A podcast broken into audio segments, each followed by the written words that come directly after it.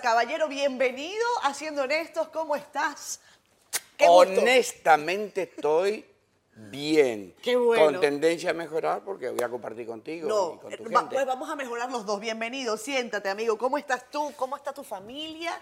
Cuéntame, ¿cuánto, ¿cuántos años es que tú tienes en República Dominicana? Yo no tengo precisión de si son 1900... 77. Llegué, pataleos, regreso Ah. enseguida, sí, en los pataleos, regreso. En 1980 vuelvo a Argentina para el Mundial 78 Ok. y después del 80 yo creo que ya ¿Cómo que te instalaste? eh, se me gastaron los cuartos, gasté todo en viaje. Yo no tenía mucha opción. Y, y la verdad que, que tu esposa también te, te puso buenos ganchos, ¿no? Yo vine dijo, "No, no, no". casado, la gente a veces confunde y dice, vine de Argentina, no. Yo vine de Francia. Exactamente. Eh, viví casi siete años.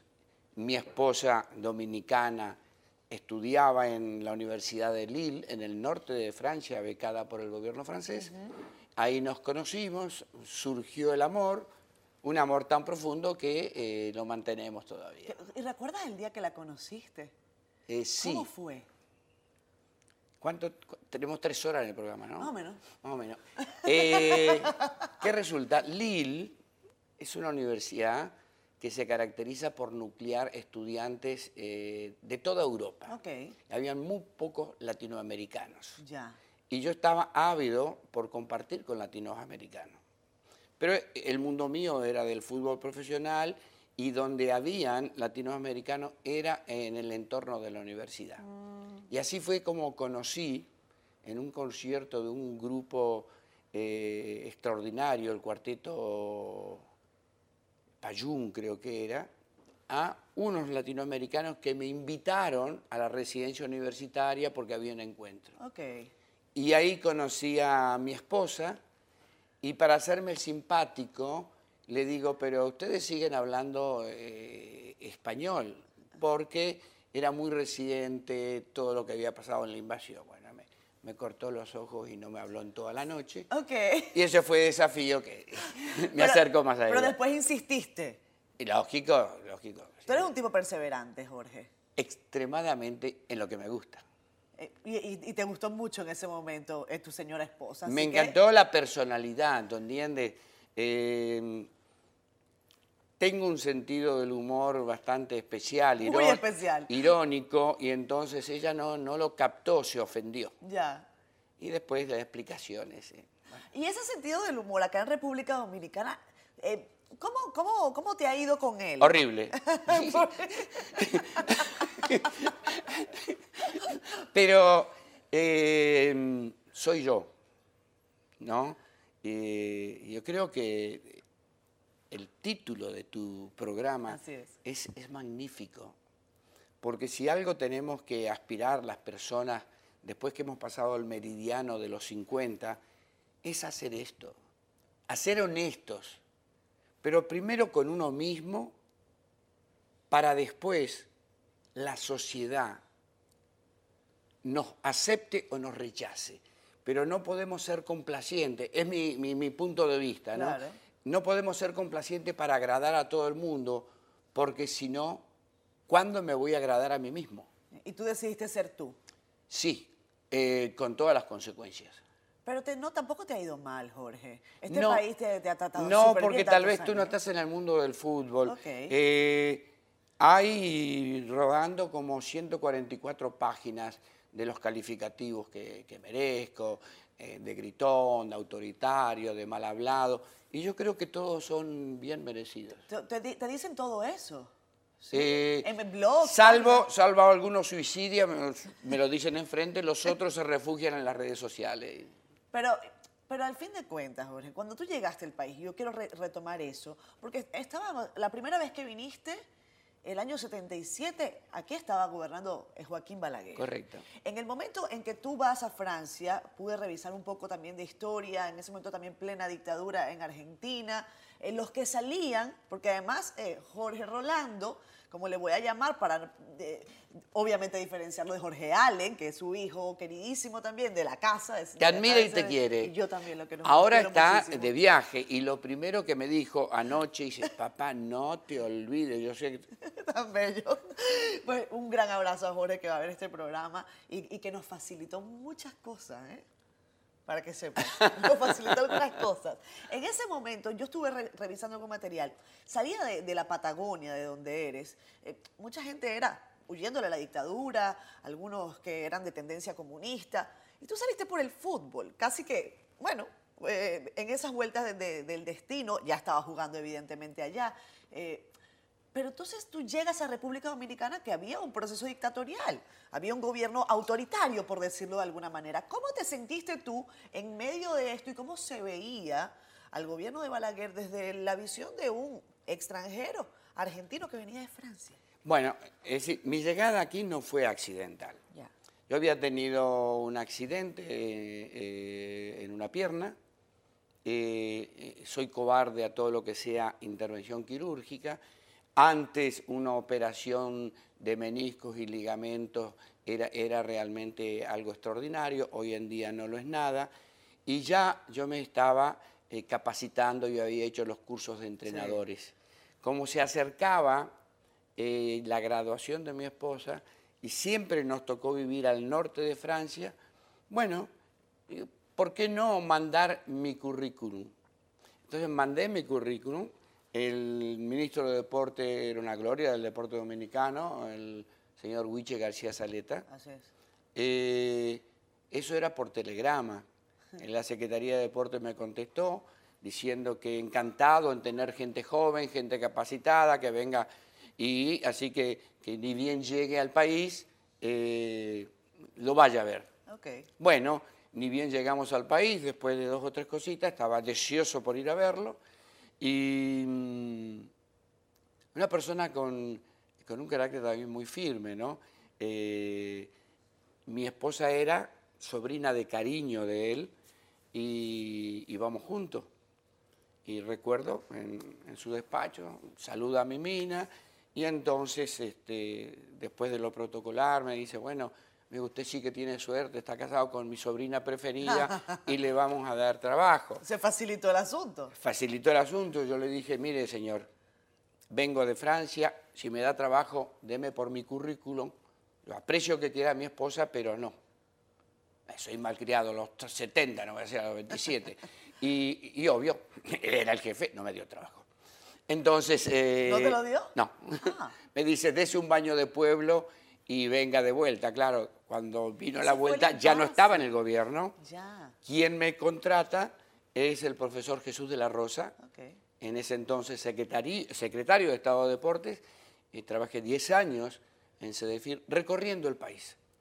Tenía un LADA, no daban viáticos, mucho menos ticket de gasolina, pero eh, realmente disfrutaba. Disfrutaste y conociste a la República Dominicana durante esos De punta a 10 años, punta. de punta a ¿Tú punta. sabes dónde queda Cutupú? Yo no he ido a Cutupú. Qué lástima. No he ido. Pero Quijá. Quieta, Sí, a Quijaquieta, eh, que me parece que pasé una vez por allí, pero a Cutupú no he ido. por el este, ¿no? Sí. El- en Cutupú yo... ah, No, no, no, Quijaquieta no. No, mira, me, me, me clavó ahí. Óyeme, óyeme. Dime una cosa. a- ahora, ahora como viendo todo esto, a ti te decían el pajarito en, en- en la Patagonia. ¿Por qué te decían el pajarito? Bueno, resulta que yo jugaba de portero, Ajá. ¿no? Y, y era muy ágil y saltaba mucho, ¿no? Entonces, eh, los porteros tienen que tirarse y cuando se tira dice el portero voló. Ok. Y entonces, como yo volaba mucho, pero cuando llegué al País bajo ningún punto de vista quise que asociaran lo de pajarito porque tenía el pelo largo, ¿tú entiendes? Y, Pero, pero- pero no, no, no, no volvieron a utilizar ese, ese título. no, Lo, lo dejaron así. no, no, no. El vínculo entre, eh, por supuesto, llegaste ya con familia a, a la Casado, República Dominicana, casado. ya, ya con tu esposa, tu esposa tenía su familia acá. Y, y tienen estos dos hijos que, que nacieron acá en el país, ambos. Sí. En caso de- de Jorge y Estefany. Sí, sí. El único no nacido eh, en el país, en mi familia, eh, soy yo. Exacto. Jorgito Allen eh, fue concebido en Valverde Mao, en uno de mis viajes a Mao, eh, con mucho amor. Entonces cuando le contamos la anécdota en el mundo del fútbol, él todavía no, interpretaba los, modos y, decía, yo fui concedido en, concedido en Valverde Mao y Stephanie, nuestra artista, es la menor, estamos orgullosos eh, de los dos. Eh, Jorge Allen le contagié el ADN del fútbol, como mi esposa tiene la vena artística, fue bailarina, su madre eh, concertista de piano, Stephanie fue bailarina profesional, hoy en día es profesora, acaba de sacar un máster en la Universidad de Jacksonville, está inmersa en el mundo de la danza. Inmersa en el mundo de la cultura. Dos, eh, dos grandes eh, tendencias entonces en esta familia y dos grandes filosofías de vida. Hay quienes piensan que el fútbol es una filosofía y yo pienso que sí. Eh, yo no estoy metida en el mundo del fútbol, pero crecí en una familia de inmigrantes españoles en donde se, se le daba muchísimo valor al fútbol, nos reuníamos para ver los juegos y entendí, gracias a mi abuelo, ciertas cositas que tal vez yo intenté jugar fútbol una vez, ¿sabías? ¿Cómo te fue? Muy mal. Terriblemente mal. Me decían que yo bailaba sobre el balón, pero de muy mala manera. Hoy es una noche de fútbol, en siendo honestos, y yo, lamento que no hayan conseguido un balón de, fútbol para, hacer algo acá eh, contigo. Por suerte. ¿Por qué? no, eh, no me puedes enseñar. Tú, eres un hombre que ha enseñado a mucha gente. Sigo enseñando. No me entierres, no me entierres. ¿Los viejos aprendemos? Definitivamente que sí. Es decir, eh, la tolerancia, hay muchas facetas. Cada edad eh, tiene un encanto. Ok. eso de viejo verde responde a la gente que en su momento no dijo lo que quería decir o no hizo lo que quería hacer. Entonces, cuando llega a cierta edad, tiene cuarto, tiene autoridad y se pone ridícula serie, entonces le va la etiqueta de viejo verde. Yo ah. realmente pienso de que cada, cada edad, yo disfruto eh, ser abuelo. Eh, dos nietos, ¿no? Dos nietos. Eh, los malcrío, hago todo lo posible. ¿Lo que no hiciste con tus hijos, o sí? Eh, mi padre era militar, soy autoritario con una mano y con la otra eh, doy mucho cariño. ocurre que mucha gente se queda solamente con una faceta de la autoridad. Pero la autoridad, la disciplina, no está divorciada del amor, en absoluto. Yo estoy gratamente entonces, eh, tengo que decir que gratamente yo me he llevado la mano del cariño de don Jorge Rolando, porque desde que lo conocí acá en CDN, tengo que decir que he recibido tanto de ti como de tu hijo eso, cariño, buena onda, eh, buenos consejos. Eh, Jorge Rolando me ha dado tips para que traiga gente a este programa que yo todavía no he podido traer, pero estoy en eso, los, los tengo ahí, mira, anotaditos, anotaditos. Pues el asunto es el fútbol en República Dominicana. Llegaste y, me parece que tu hijo me comentó que cuando colocaste en, migración que cuál era tu profesión, decía entrenador de fútbol. Y te dijeron, eso no es ninguna profesión. Y casi que se rieron de ti. Eh, no, casi no se rieron. ¿Cómo fue? Eh, eh, mira, obtener un grado universitario te lleva en la etapa final mínimo cuatro años, ¿no es cierto? Obtener eh, la calificación de técnico en Francia te lleva tres años. Pero a mí me cambiaron la profesión. Yo soy entrenador de fútbol. En un segundo.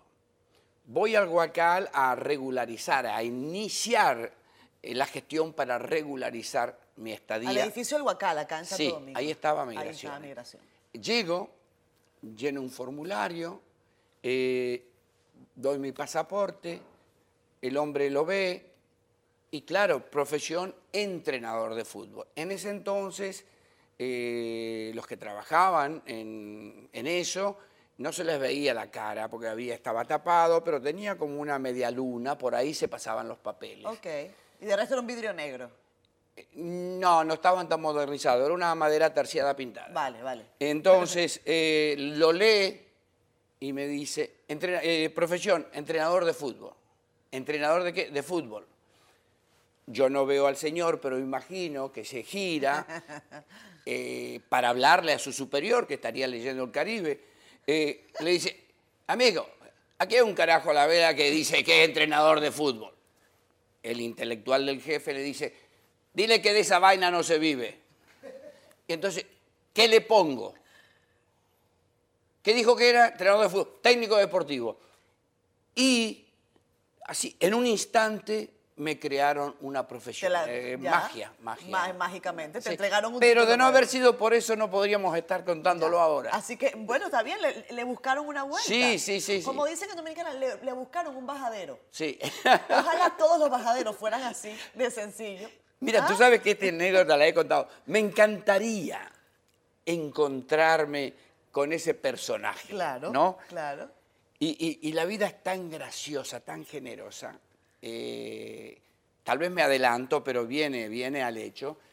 Eh, cuando comencé a escribir en el periódico El Nacional, Sí, Con- ¿Sigues con la columna? Estuve revisándola, llegué como eh, hasta sí, julio. sí, no, estoy, estoy eh, eh, medio medalaganario. Tienes unas vacaciones, ¿eh? Porque Sí. leí hasta el artículo 371, para que lo sepas. Bueno, eh, no, me he tomado un receso porque estoy preparando un proyecto precioso que se llama Fútbol en otra dimensión. Ok. Es una ponencia apoyada en videos que tiene que ver con el aspecto alternativo del fútbol. ¿Cómo es eso? A ver.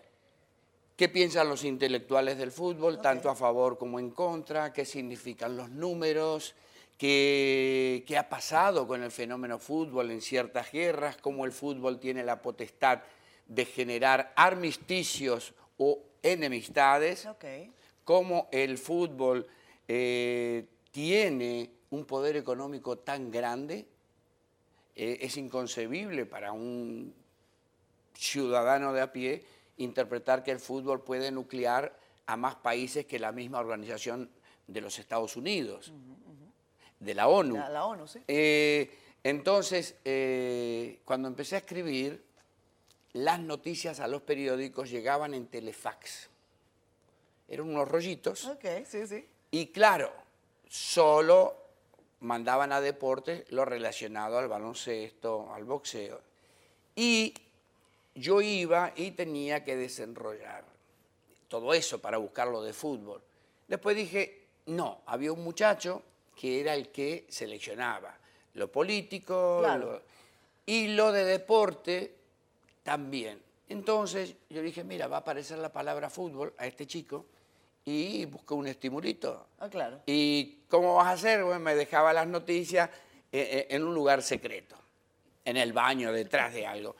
Y pasaron los años y en una actividad se acerca un muchacho, ya, ya un hombre, y se presenta y se acuerda de mí.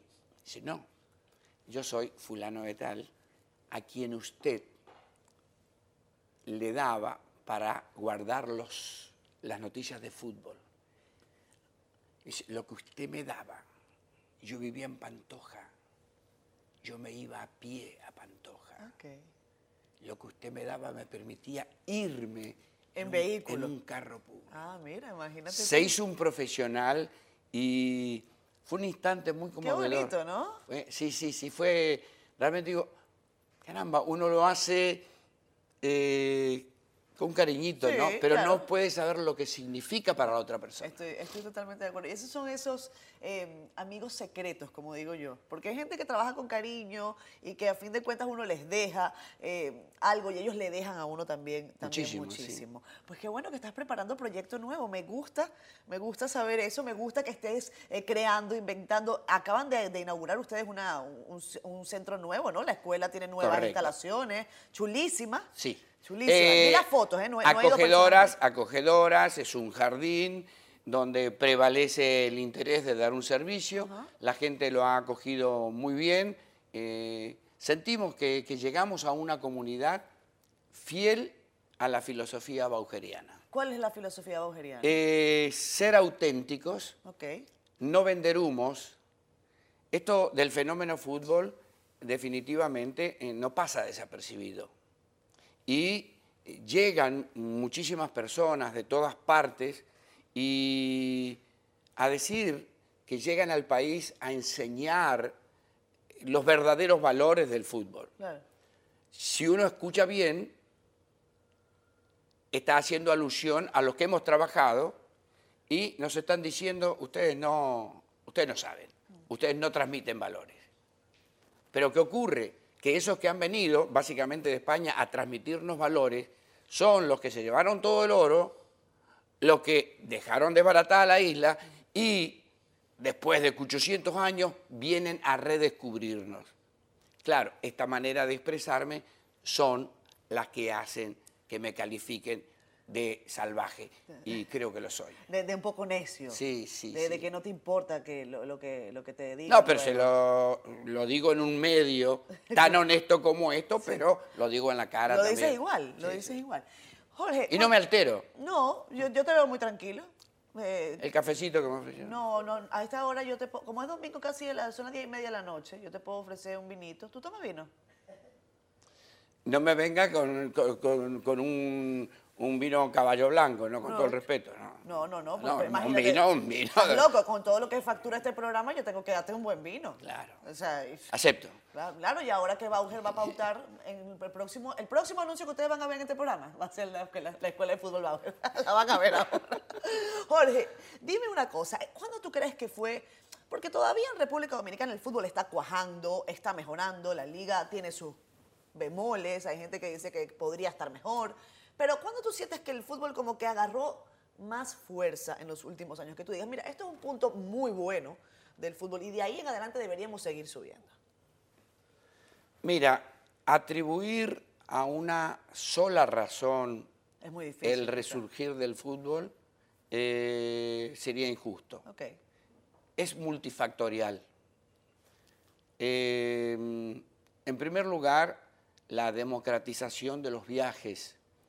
Hoy en día, eh, la profesional y el profesional eh, inmediatamente se gradúa, la gran mayoría sale afuera del país en busca de reforzamiento académico. Cuando viaja a otros países, descubren el poder del fútbol como medio educativo. Entonces la mujer dice, pero todas mis amigas tienen sus hijos en fútbol. claro. Algo de, tiene que tener, el día que yo sea madre voy a llevar el fútbol. Pasa el tiempo y ya esa mujer joven dominicana está sensibilizada hacia el fútbol. Un factor. Otro factor, el poder eh, del cable. Es decir, De eh, la televisión. la de- televisión en general, pero eh, los primeros que comenzaron a invadir eh, la televisión con fútbol fue a través del cable. Y cuando dicen el fútbol lo juegan los riquitos, no es así, pero tiene algo de cierto, porque uno se pone a pensar quiénes tenían, yo pongo el cable, pero como puede ser plataformas de captación de imágenes Claro, internacional Claro. quien tiene acceso al cable o quien tenía acceso al cable, además de los piratas, ¿no es cierto? Es decir, gente clase media, clase media alta. Ya. Y ahí el fútbol es un deporte muy telegénico. Ver los estadios preciosos, ver un entorno de público, y eso va calando. Y después yo creo que también tiene que ver esta década gloriosa que nos han regalado Messi y Cristiano Ronaldo. Vamos a hablar de ellos ahora. Y fíjate tú, eh, a diferencia de lo que la gente podría considerar, en el caso de República Dominicana, yo vengo de un país como Venezuela, que tiene una historia de fútbol eh, quizás más extensa. Eh, no hemos alcanzado todavía entrar en ningún mundial. Tenemos, yo siempre digo, le echo la culpa a los grupos. Yo le echo la culpa a los grupos, que es que nos toca jugar con, con equipazos, o sea, con gente como Uruguay, Argentina, Brasil. es Creo real- que Maduro también le echa Sí, él, la él- culpa. él- él echa su, su cosita, ¿no? También. Él, tampoco, él no arrima ni un poquitico para, para la portería, por decirlo de otra forma. Pero el fútbol es un deporte que no cuesta nada. Es solo un balón. Es un balón. Y lo digo desde el punto de vista prácticamente rural. Si usted quiere jugar fútbol, usted solo necesita un balón. Si usted quiere jugar eh, béisbol, que es el, reporte, el deporte rey de República Dominicana, usted necesita por lo menos bate, guante, pelota. Protección. Son- pero el fútbol es un balón, así que es quizás mucho más económico. Sí, pero el aspecto cultural no tiene Ya, que ver con la eso, es- economía. eso es otra cosa. Es cultural. Eso es otra cosa. Solo fútbol, eh, fue con lo que usted arrancó, te digo usted, para, darle formalidad a la cosa. Eh, ¿Eso fue hace cuántos años? ¿40, 30 y pico también? Mira, lo Fue el primer proyecto, Lo ¿no? de fútbol, solo fútbol, eh, surge después del mundial que eh, cubrimos para Reintel en 1982. Así es. Tú no habías nacido. No, no, de verdad. no. Eh, Y- y qué bueno que lo sabes. Claro, fue, fue un éxito a través de Reintel, que en ese entonces era el canal que llegaba a todo el país. Correcto. Eh, y en 1986 eh, me contrata Colorvisión, que en ese entonces era el canal que eh, mayor cobertura tenía en el país. Había ya da- crecido muchísimo. Y previo al Mundial comenzamos a colaborar con páginas deportivas, donde trabajaba Dalí Santiago, un chico queridísimo, que es el productor de un programa de radio que nos antecede. La voz del La fanático. voz del fanático. Y entonces fue también un éxito. Eh, terminado el Mundial, eh, Jackie Núñez del Riesgo dirigía Teleantillas y tuvimos un encuentro y él me dice si yo había pensado alguna vez hacer televisión, pero Ah, en programa. Y yo le digo, no, pero la comunicación está dentro del perfil de los entrenadores, porque los entrenadores deportivos somos vendedores de ideas, de conceptos, y para lograr nuestro objetivo tenemos que tener la capacidad de comunicar, Sí, de, convencer. Y de entregar muy bien el mensaje para que... Sí, y, y, lógicamente recurrir a múltiples, a múltiples facetas para que el mensaje llegue. Entonces, Jackie me dice, perfecto, vamos a hacer el programa aquí en, en Teleantillas y le vamos a poner el gol de Jorge. Digo, Jackie, el gol de Jorge no puede ser porque yo era portero, entonces yo voy a meter el gol en contra. Entonces me dice, bien. El autogol. ah, Digo, no. yo de lo único que sé un poco es de fútbol, solo de fútbol. Y ya, ese es Es el el nombre. nombre. ¿Qué acontece? En ese interín eh, destituyen a, a Jackie. Y él me dice, vete a ver a un grande de la televisión, Summer Carbucia, en eh, Me ha hablado mucho de Summer Carbucia. Telecentro. Sí. Eh, un genio, un chico joven, talentoso, Sí. le ha dado oportunidad a miles de personas, sobre todo gente joven. Eh, y llego donde él y dice, ¿te demanda Jackie? Sí. Bueno, ¿cuándo quieres arrancar? Y le digo, pero eh, Sommer, yo de televisión, eh, No ni, sé con- nada. ni- ni control remoto había. Yo me- eh, dice, yo te voy diciendo en el camino. Y estamos hablando de que eh, eso arranqué en septiembre de 1986. Pero ya había iniciado en la radio, porque Ok, el éxito sí, ya- de ya 1982, eh, el hoy famoso Willy Rodríguez era el director de radio de Reintel y dirigía Radio Disco. Mm. Y me dice, ¿te animas a hacer eh, radio? Digo, sí, claro. Claro. sí". Y los sábados a la tarde hacía radio. Y después comencé a escribir. Ok, hiciste tu libro. Eh, eh, no, ¿Fue un comencé con la columna. Sí, un éxito. En, en mi casa están todos ahí ordenaditos. ¿Por qué no me trajiste uno? Porque están, están comidos por la polilla. No, fue- no hice uno, hice dos. Pero, pero el primerito es el que yo quiero. El ¿eh? primerito no se han agotado. Qué pena. Tienes que volver a imprimir aunque sea un par. Eh. O hacer uno nuevo. O hacer uno nuevo, está bien. O, tal vez la gente ya no lee tanto, Jorge. No, esa fue la primera decepción. Ah. Eh, descubrir, eh, claro, Qué pena. uno cuando uno escribe eh, piensa realmente que está descubriendo la pólvora. Después te encuentras con la realidad. Dice. Pero como soy masoquista y persistente, hice un segundo libro. El primero se llamaba Fútbol Deporte Popular, 1986, y el segundo, eh, Fútbol Algo Más. Ok. Pero lo que sí fue un éxito, sobre todo porque fue gratis, fue un fascículo que denominamos con Félix Díaz Gómez Facifútbol, Ok. que fue presentado en forma de Paquito. Y, y ahí como que sí caló. Sí. Era, era más amigable. Claro, no, el primero era menos Claro, voluminoso, era se podía tirar con- claro. con, más facilidad. Qué chévere. Dime una cosa, cuando tú empezaste en, el en, en la- en los medios de comunicación, tú lo has dicho y dices, yo no tengo temor de decir que yo soy un autodidacta, Sí. cosa que me parece extraordinaria. Eh, ¿Qué frase? ¿Cómo, ¿Cómo tú arrancaste cómo tú dijiste, yo voy a conectar con la gente de esta manera? Tal vez uno lo hace sin proponérselo, eh, pero donde tú sentías que la gente como que se identificaba más con lo que tú hacías. La gente dice, la voz de Jorge Rolando Bauer cuando narra un juego de fútbol es, es inigualable. O sea, a mí nadie tiene que explicármela, yo sé quién es. Y, y eso es muy lindo. Eh, entré peleando en la televisión. ¿Por qué? Porque eh, el canal Reintel era propiedad de José Bonilla.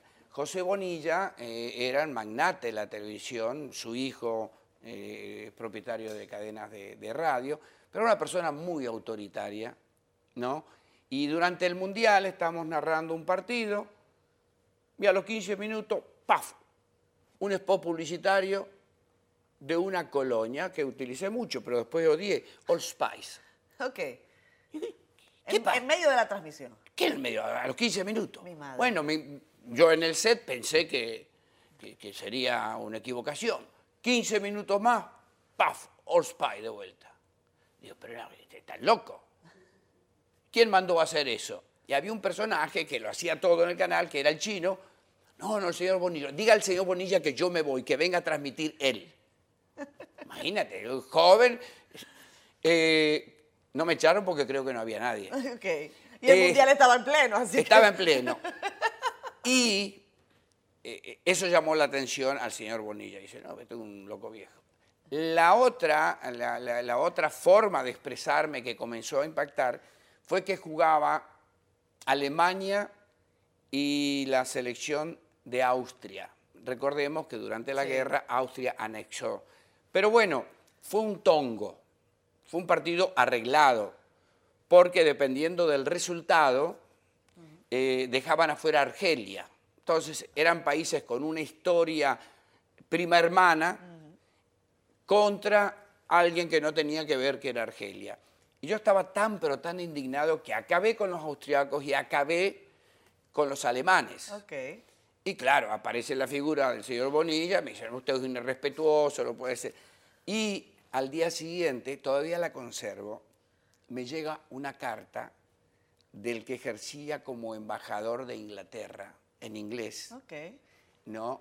Eh, entre otras cosas diciendo que jamás él eh, hubiera pensado que en República Dominicana alguien durante la narración del partido tuviera la valentía De decir de decir eso claro. y aparte que estaba lleno de contenido futbolístico, que él se sentía indignado por lo que había pasado en el Mundial y posteriormente la historia futbolística dijo que sí, que fue eh, algo vergonzoso.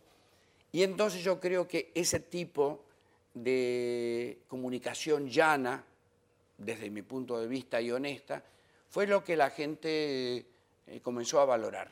Cuando juega Argentina, ¿cómo hace? No.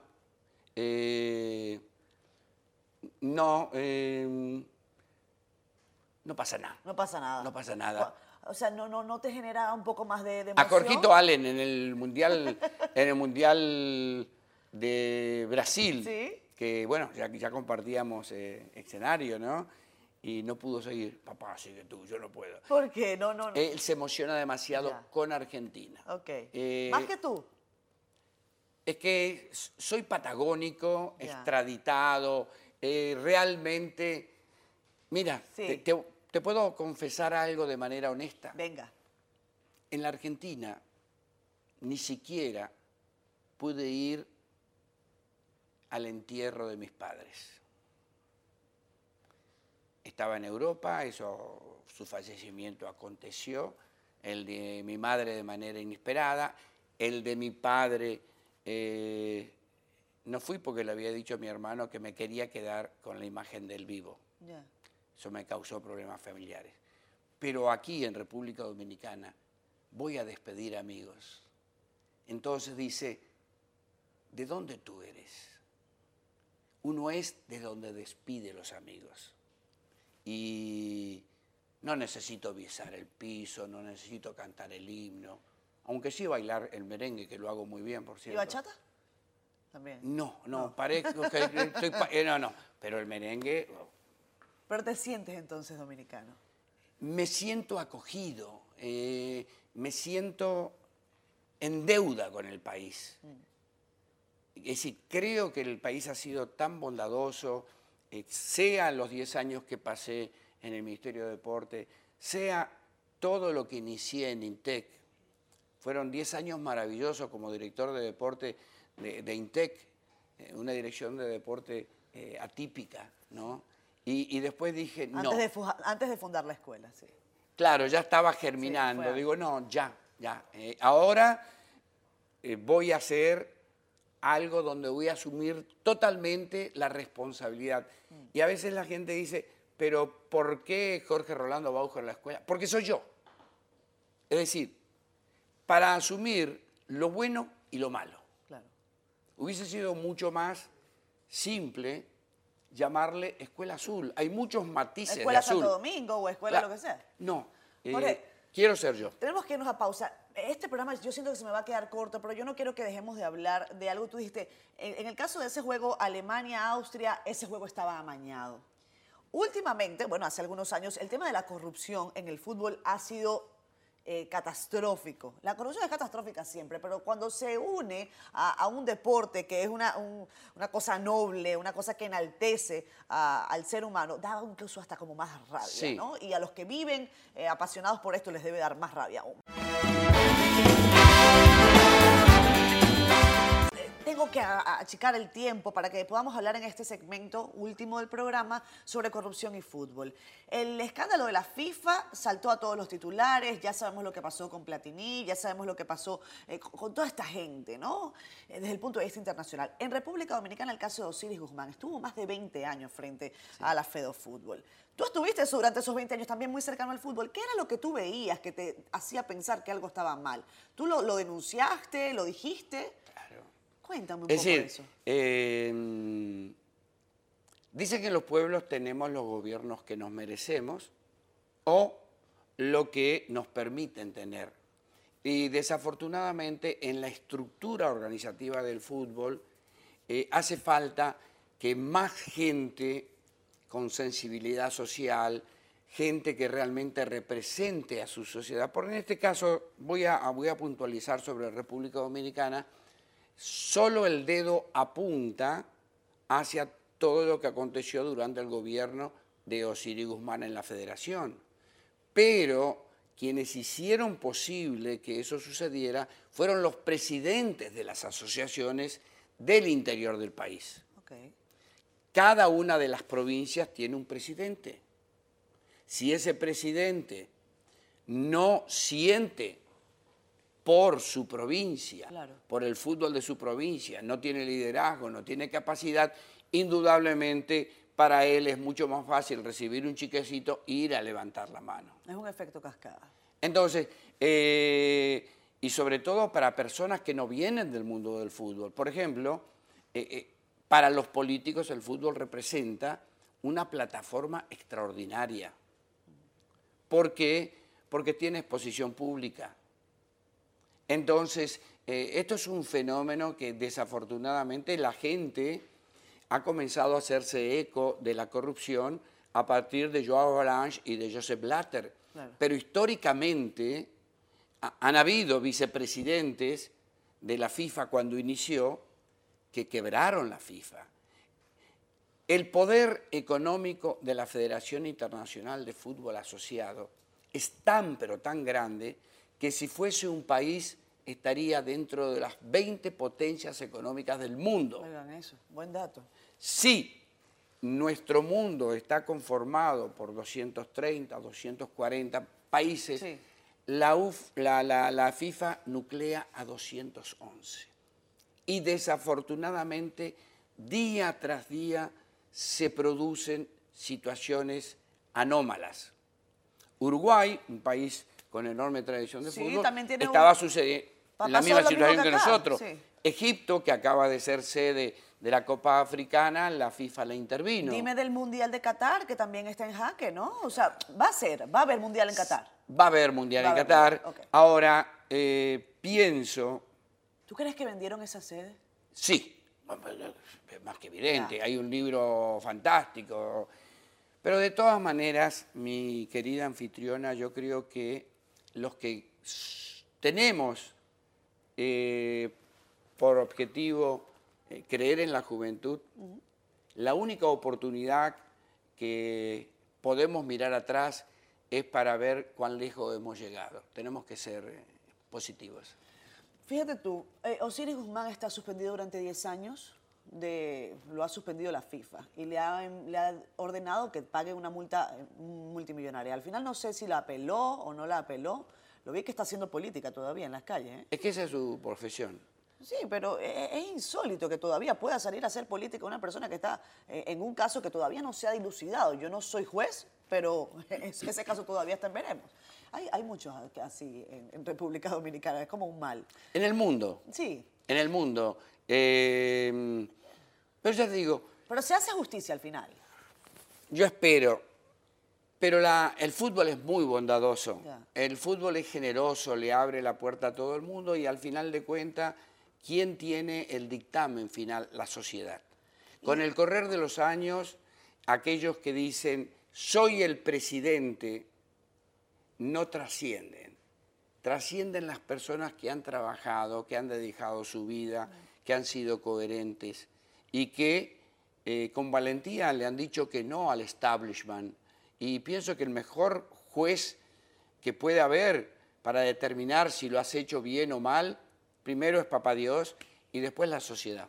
Y hablando de justicia, ¿a ti te pareció justo que se colocara, eh, por ejemplo, la final de la Copa América el mismo día de la final del Mundial de, Femenino? No, no, no, pero claro, viéndolo así, ocurrió, pero no solamente esa coincidencia, ocurrió con la Copa Oro. También, exactamente, claro, fueron tres. Fue un, grave, de los pocos graves errores eh, administrativos en la parte técnica de la FIFA. Así como digo que sí, que, hacen sus travesuras y, eh, en aspecto financiero, técnicamente es una organización casi perfecta. ¿Tú eh, crees que fue una equivocación? Se fue, sí, fue una ligereza y una vez que se estableció y después que se aprobó, porque recordemos, hay un departamento técnico que eh, promueve y propone, una vez que se acepta y se empieza a mover toda la maquinaria, eh, eh, promoción, venta, contratos.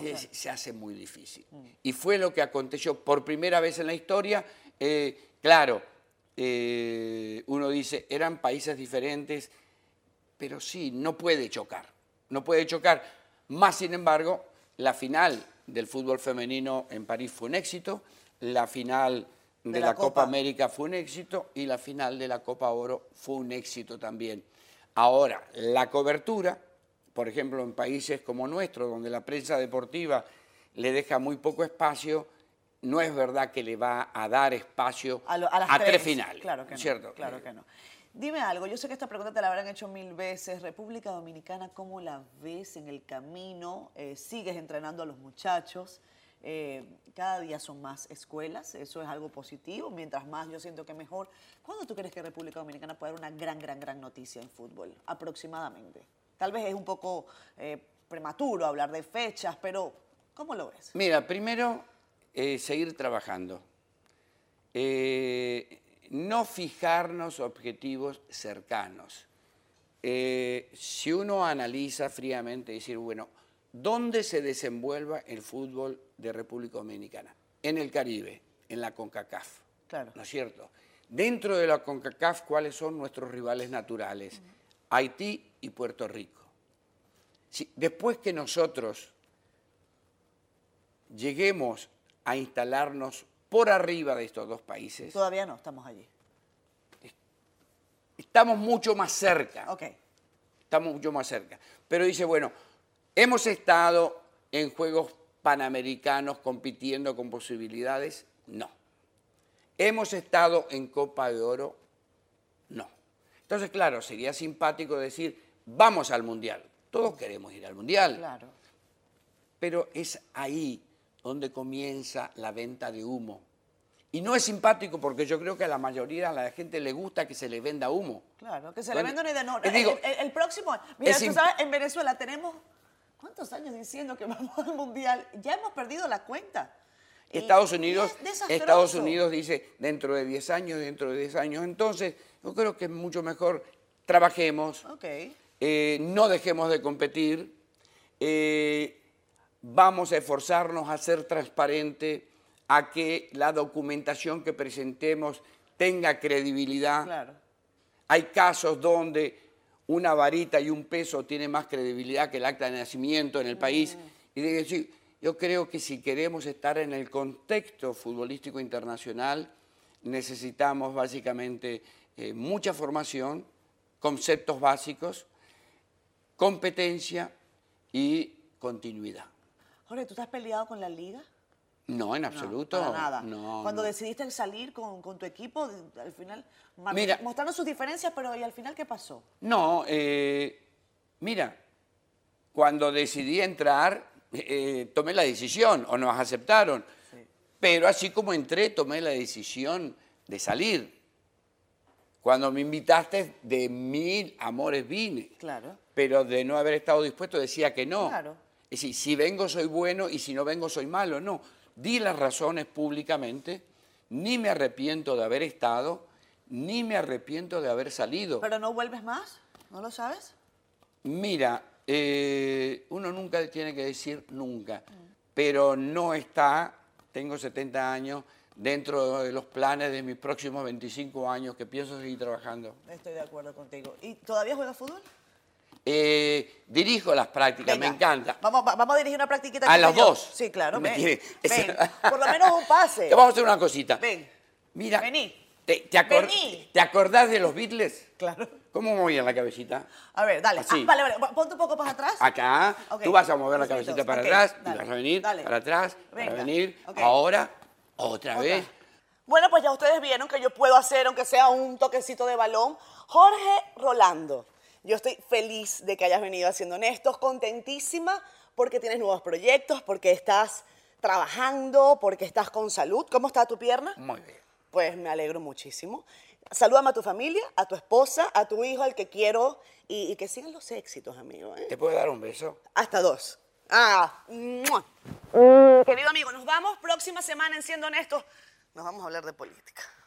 ¿Qué crees tú? Y bueno, otro circo. Chao, chao, bye, bye, que descansen.